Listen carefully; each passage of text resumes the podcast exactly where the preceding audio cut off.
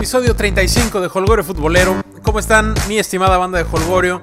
Yo soy Gabriel y los saludo con el gusto de siempre, igual que cada martes y viernes en este su podcast de fútbol, su podcast de confianza. Habemos campeón y se llama Tigres. Felicidades Tigres, que ha sido firme candidato al título desde hace algunos torneos, ¿eh? y lo seguirá haciendo gracias a un sistema que han perfeccionado por años. Sí, por años. No es casualidad ni es resultado solo del billete que tiene Cemex. No, no, no, no, no. Les platico un poco, ¿eh? Pero antes, antes, banda de Holgorio, les recuerdo que estamos en Twitter, arroba HolgorioFoot, que estamos en Facebook como Holgorio Futbolero y que por ahí podemos estar en contacto. También en iTunes, por favor, descarguen el podcast, cinco estrellitas de, de review positivo, suscríbanse. Sean buena gente con Holgorio, que Holgorio es buena gente con todo el mundo. Ahora sí, querida banda de Holgorio, les decía, los Tigres en 1996, después del descenso a Primera A, eh, en ese todo la Universidad Nacional Autónoma de Nuevo León entregó el equipo a Sinergia Deportiva, que era propiedad de Lorenzo Zambrano, que en paz descanse, con un acuerdo a 30 años, ¿no? O sea, la, Universidad de Nuevo León le dijo, la UNI le dijo a, Lorenzo Zambrano, bueno, nosotros regamos el tepache gacho, eh, Ahí está, ahí está tu equipo. Lo tienes por 30 años, representas a la universidad, pero tú haz y deshaz lo que gustes. Y el detalle es que un año después de haber descendido y estaban de vuelta en primera división, pero no ganarían absolutamente nada en un buen rato, ¿eh? Aunque llegaron a dos finales, a dos finales. La primera de la mano del Tuca en el 2001, cuando perdieron eh, esa misma final contra Pachuca, y la segunda en 2003, con Eri Pumpido como técnico, cayéndose a pedazos en la final de vuelta, nuevamente contra el Pachuca, pero ahora de Víctor Manuel Bucetich. Estas dos finales perdidas, esas dos finales perdidas, ocurrieron durante la presidencia de un tal Alejandro Rodríguez, que dejaría su cargo en 2014. ¿Vamos bien? O sea, ya tenemos, ya tenemos este, en 2014 no, en 2004. O sea, ya tenemos ocho años de que Cemex, por medio de Sinergia Deportiva, compró a Tigres, o bueno, manejó a Tigres, ¿no? Ya tenemos ocho años y no han ganado absolutamente nada, solo regresaron al primer al, primer, al máximo circuito. Y luego, Tigres pasó sin pena ni gloria los siguientes años. En 2010 volvieron a apostar por una dupla que los había acercado al éxito nueve años atrás. Volvió el ingeniero Alejandro Rodríguez a la presidencia del club y de inmediato contrató como director técnico al Tuca Ferretti. ¿Ok?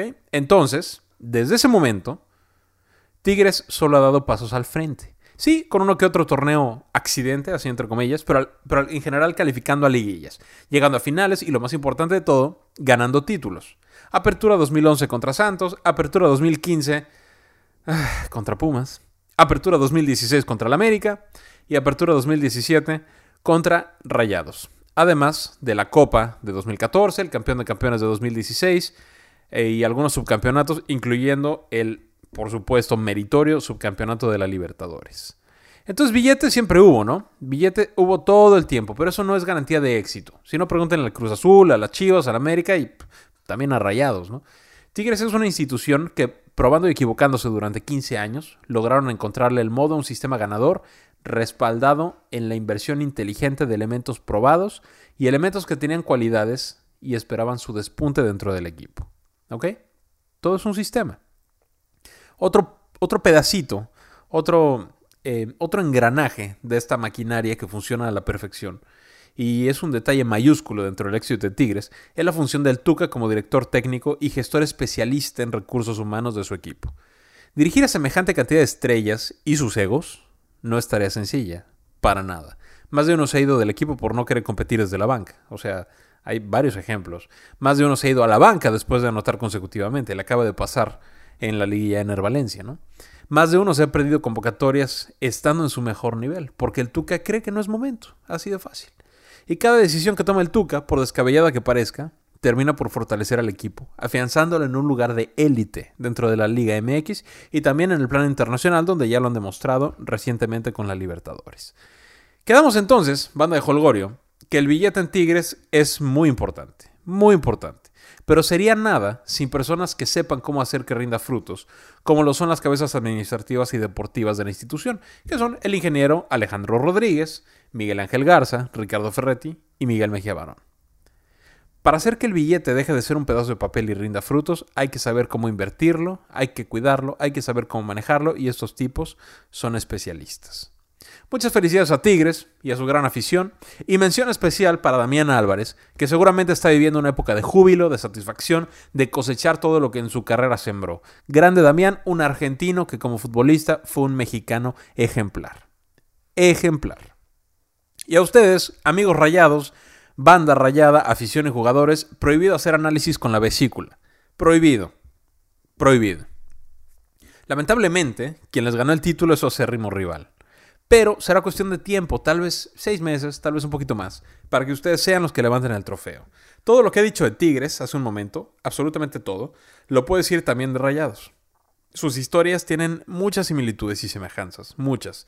Ustedes celebraron antes, en la época de Bucetich, ahora lo hacen sus vecinos, pero estoy seguro que en el futuro próximo ambos equipos se disputarán gran parte de los trofeos que estén en juego.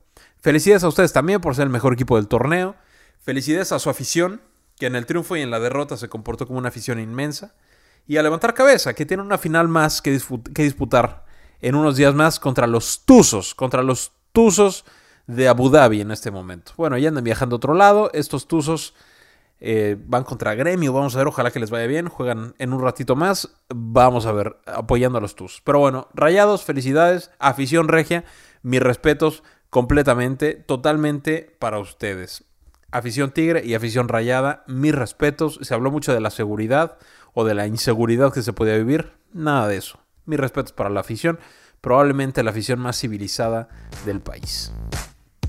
Bueno, banda, es momento de recordarles nuestras redes sociales, Twitter, arroba Food, es donde tenemos más actividad, eh, no donde tenemos más seguidores, curiosamente, pero sí donde podemos arreglar el mundo más seguido. En Facebook, Holgore Futbolero, como les, como les decía hace algunos episodios, en poco tiempo tendremos mayor actividad por estos lares facebookeros porque tendremos Facebook Lives tan pronto como inicie el clausura 2018. Están al pendiente, creo que les va a gustar, va a estar bastante sabroso, me lo va a pasar a todo dar, ojalá que ustedes también. En fin, banda, en fin, no todo fue hashtag final regia. No, no, no. La segunda vendimia futbolera del año está con todo y lo que llama la atención con un dejo de añoranza entre los aficionados celestes es la contratación de Pedro Caixinha como timonel del Cruz Azul, como maquinista en jefe. Eh, me parece que es un perfil muy parecido al de Paco Gemes, tanto en la forma de dirigir como en la relación con los medios y explosividad en su forma de conducirse.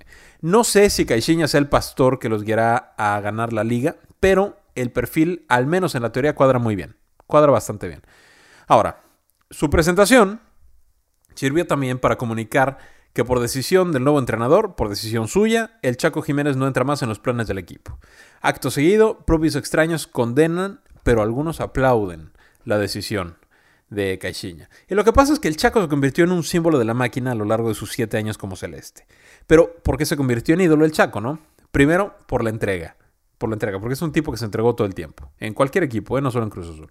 Segundo, por su calidad, sí, viniendo a menos, pero su calidad es, bueno, ¿qué te puedo yo decir? Y tercero, porque siempre dio la cara en los malos, eh, eh, en los malos ratos, que fueron muchos, o muchísimos, diría yo. Recordemos las finales perdidas, ¿no? Sobre todo contra la del América, esa, final impresionante que, que, se la sacan con un, con un autogol de, de Castro. ¿Por qué no fue gol? No, no fue gol de Moy, fue autogol de Castro. Pero bueno, ahí tienes al Chaco dando la cara eh, en esa final. Eh, ahí tienes al Chaco dando la cara después de la campal en semifinales contra Morelia.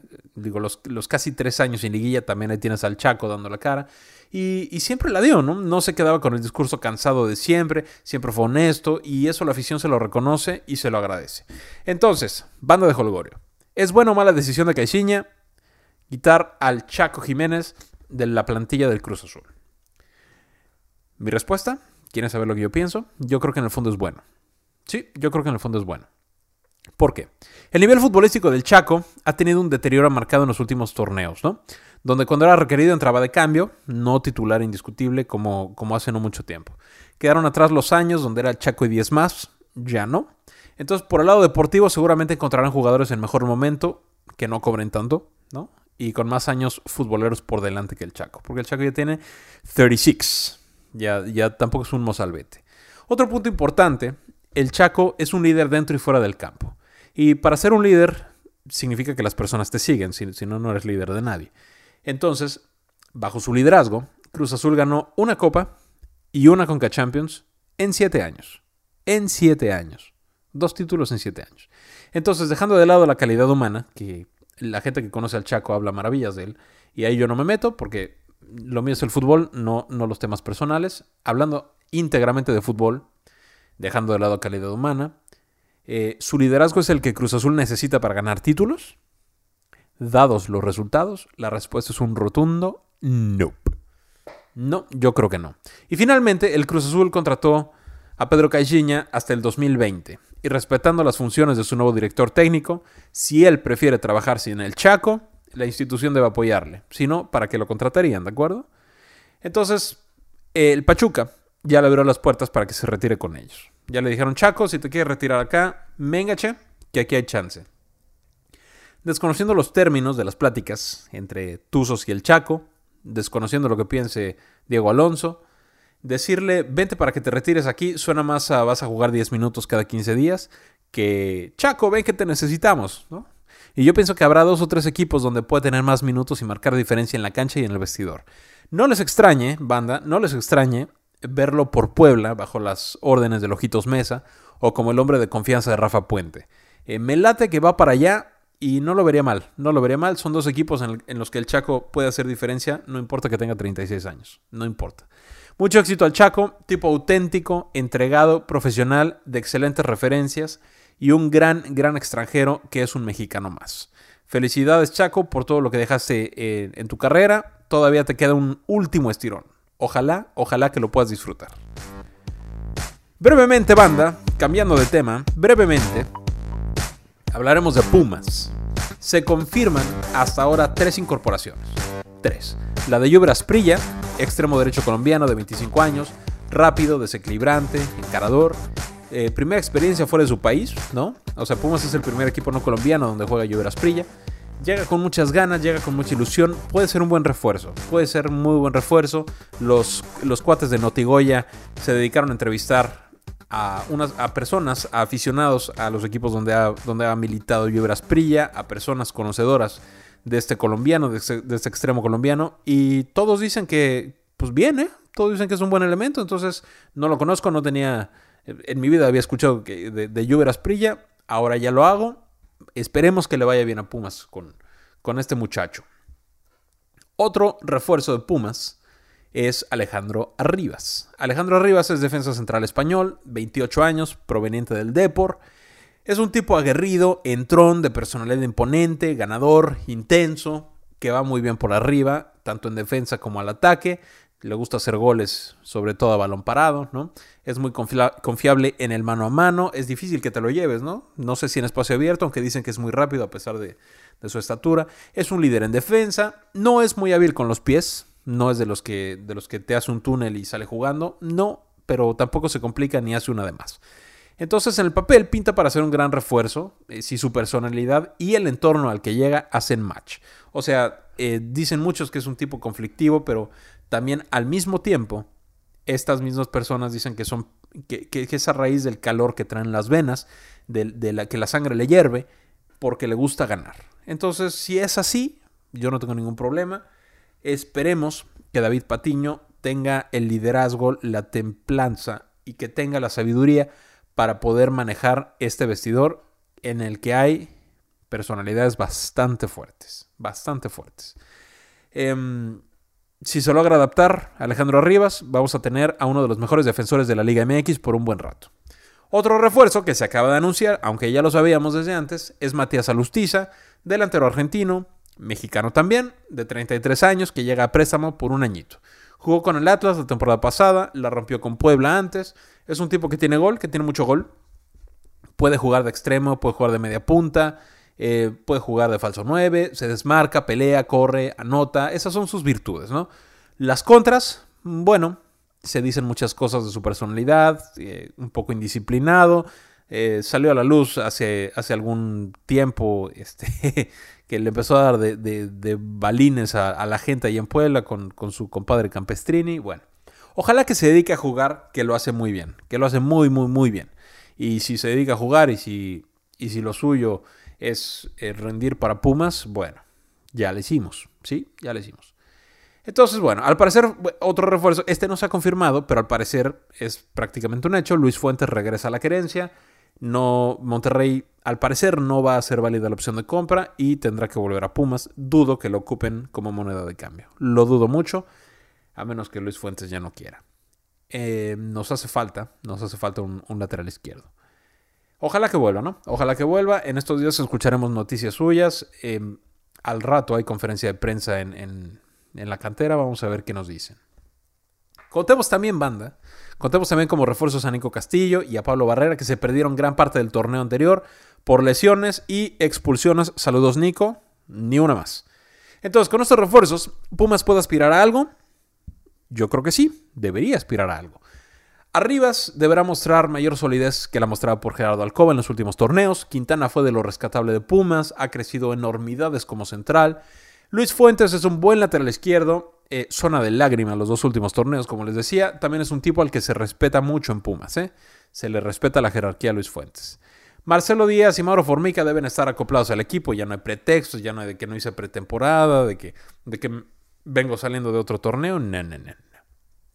Ya deben, este par de, sudamericanos deben sacar la casta porque calidad tienen de sobra. Pablo Barrera en su mejor nivel es un crack y si no funciona del todo ahí está Lloveras Prilla. Gallardo quiere ir a Rusia. Este, o sea, si no te pones las pilas, por muy bien que le caigas a Osorio, no vas a ir. Entonces, Gallardo, yo creo que este, este va a ser un buen torneo para él. Alustiza es garantía de 6 goles o más. Y Nico querrá poner su firma en un buen contrato europeo. No va a ir al Mundial, Chile no está allá. Y tendrá que salir campeón goleador para animar a que un equipo suelte los millones que pide Pumas, a pesar de la fragilidad de su tobillo. Tal cual, ¿eh? Tal cual, las cosas como son. Yo creo que también va a ser un buen torneo para Nico. Yo creo que no van a yo creo que no lo van a expulsar y yo creo que sí va a clavar de 10 para arriba. Ojalá. Pumas debe ganar partidos como sea, ¿no? Digo, el cociente está más serio dentro de seis meses y ¿para qué queremos más presiones de las que ya tenemos? Se está haciendo un trabajo excepcional en fuerzas básicas, excepcional. Pero de nada sirve si el primer equipo no jala. Puma se va a poner de meta 27 puntos y liguilla, porque siempre se pone de meta 27 puntos y liguilla. Es viable y más o menos por ahí van a andar. Yo creo que sí pueden hacerlo, ¿no? O sea, se están reforzando en prácticamente todas las líneas. No ven medio campo, pero medio campo lo tenemos lleno. Eh, buena defensa y buen ataque van a servir de muchísimo. De muchísimo. Vamos a ver para qué anda Pumas. Los leo, banda de Holgorio, los leo en arroba holgoriofood. Otro tema Uy, qué tema tan exquisito, banda. Tuvimos sorteo de Champions. Y bueno, ¿qué les puedo decir? Una verdadera delicia, una exquisitez, una gozadera tremenda. Ahí les va, ¿eh? Si no, tuvieron chance de, verlo, yo creo que sí, pero si no tuvieron chance, si estaban eh, enfocados en, otras cosas que no, persiguiendo el aguinaldo y demás, ahí les va, ¿eh? Ojo, mucho ojo. Primer cruce. Tottenham contra Juventus. Exquisito. Exquisito. Segundo cruce. Sevilla de Guido Pizarro, Sevilla, contra Manchester United. ¿No? Está cargado para Manchester United, sí, pero Sevilla les va a dar pelea. No si juega como jugó contra el Madrid, no, ahí va a dar eh, risas y lástimas. Pero si juega como normalmente lo viene haciendo, no va a tener broncas. Le va a dar pelea al Manchester United. Ahí, ahí, ahí, ahí. Siguiente cruce, el Basel, el Basilea suizo, contra el Manchester City este, pues que se presenten en cuartos, ¿no? O sea, pobre, pobre del Basel, el City no tendrá absolutamente ningún problema para salir ahí. Siguiente cruce. Siguiente cruce. Porto, el Porto mexicano contra el Liverpool. Contra el Liverpool de Klopp. Superiores los de Klopp, superiores por mucho. Que se sienta el Power mexicano, ojalá que puedan dar la sorpresa, no veo cómo al Porto y al Benfica y a los equipos portugueses se les indigesta de una forma impresionante la Champions. Este, salvo aquel Porto de, de Mourinho, ¿no? Que la ganó, pero de ahí en fuera se les indigesta impresionantemente la Champions. bueno, ¿para qué les cuento? Eso ya lo saben. Yo creo que pase Liverpool. Siguiente cruce. Redoble, por favor. Siguiente cruce. Real Madrid contra París Saint Germain. Qué ole que al, que al Real Madrid le ponen equipos fáciles, que al Barça le ponen difíciles. Pues sí, yo creo que sí. yo creo que sí, normalmente. Hay que disimular a veces. Y resulta que el Real Madrid se cruza con el París. Y el París dice, ¿por qué carajos el Madrid pasó como segundo, no? Sí, así fue. El Tottenham pasó como primero, el Madrid como segundo. Y pues ni modo, te tocó bailar con la más fea. Si Neymar realmente quiere ese balón de oro, este es el mejor rival que le pudo tocar. O sea, veo superior al Madrid, sí, Veo que el Madrid es un equipo ganador, que tienen a un Cristiano, que tienen a un Sergio Ramos, que tienen a un Isco que siendo enchufado desde los mejores del mundo y tiene una media cancha impresionante, en fin, en fin. El Real Madrid es el Real Madrid.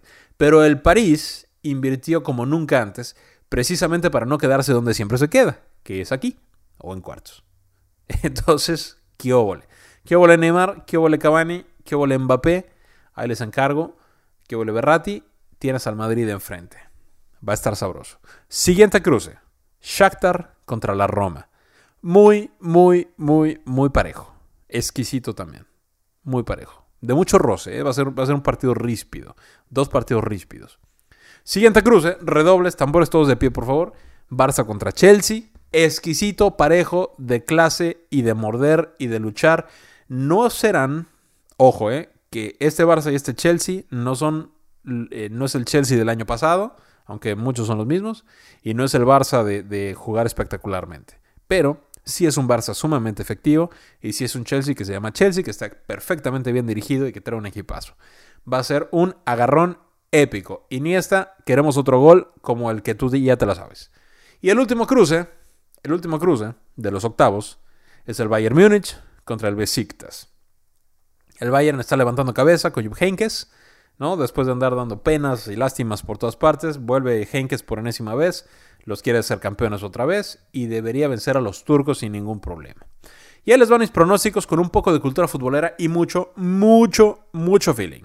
¿Ok? Los ocho que pasan a cuartos son el Tottenham, el Manchester United, el City, el Liverpool, el Paris Saint Germain. Sí, sí, ya sé, madridistas. Ustedes dirán lo que quieran. Este es Holgorio con Gabriel Garza. Ustedes opinarán en su propio Holgorio o en su propio podcast. Y yo digo que el París se echa al Real Madrid más con feeling y más con ganas y más hablando como culé que con argumentos. Pasa el Barcelona, por supuesto. Pasa el Bayern Múnich. Y la única duda que yo tengo es el, juego de Shakhtar contra la Roma. Lo dejo abierto. Ojalá que, Héctor Moreno pueda hacer algo interesante por allá. Que se vista de héroe, que la Roma pase y que él juegue. Porque lo necesitamos a tope para Rosa. Febrero va a estar sabroso como todos los años, banda. Muy, muy sabroso. Espero que sus enamoradas y enamorados sean futboleros. Porque el 14 de febrero juega Real Madrid contra el Paris Saint Germain. En el Bernabéu, yo solo digo, prevenidos. Y bueno, ustedes tendrán una mejor opinión al respecto. Háganmela saber en Twitter, arroba holgoriofood. Por favor, ahí podemos seguir la plática. Banda de Holgorio, desde la semana pasada estoy teniendo dos participaciones semanales en el portal de deportivista.com, una columna y un podcast. Si tienen chance, chequen su página y sus redes sociales, eh, que son arroba deportivistamx. Ahí los pueden encontrar en Facebook y en Twitter. Hay mucha calidad entre sus escritores, hay mucha buena vibra. Ahí me dicen qué les parece. Con mucho, este, con toda la confianza, por favor, díganme qué, tanto les late y qué les gustaría escuchar por allá. Y bueno, banda de Holgorio, como siempre, un gustazo platicar con ustedes. Hasta aquí el podcast de hoy. Nos escuchamos de nuevo en el siguiente Holgorio Futbolero, que será el número 36. No olviden suscribirse en iTunes. No olviden su review de 5 estrellas. No olviden un buen comentario. Y si les gusta el Holgorio, pues pasen la voz. Les mando un fuerte abrazo. Nos escuchamos en el siguiente Colgorio.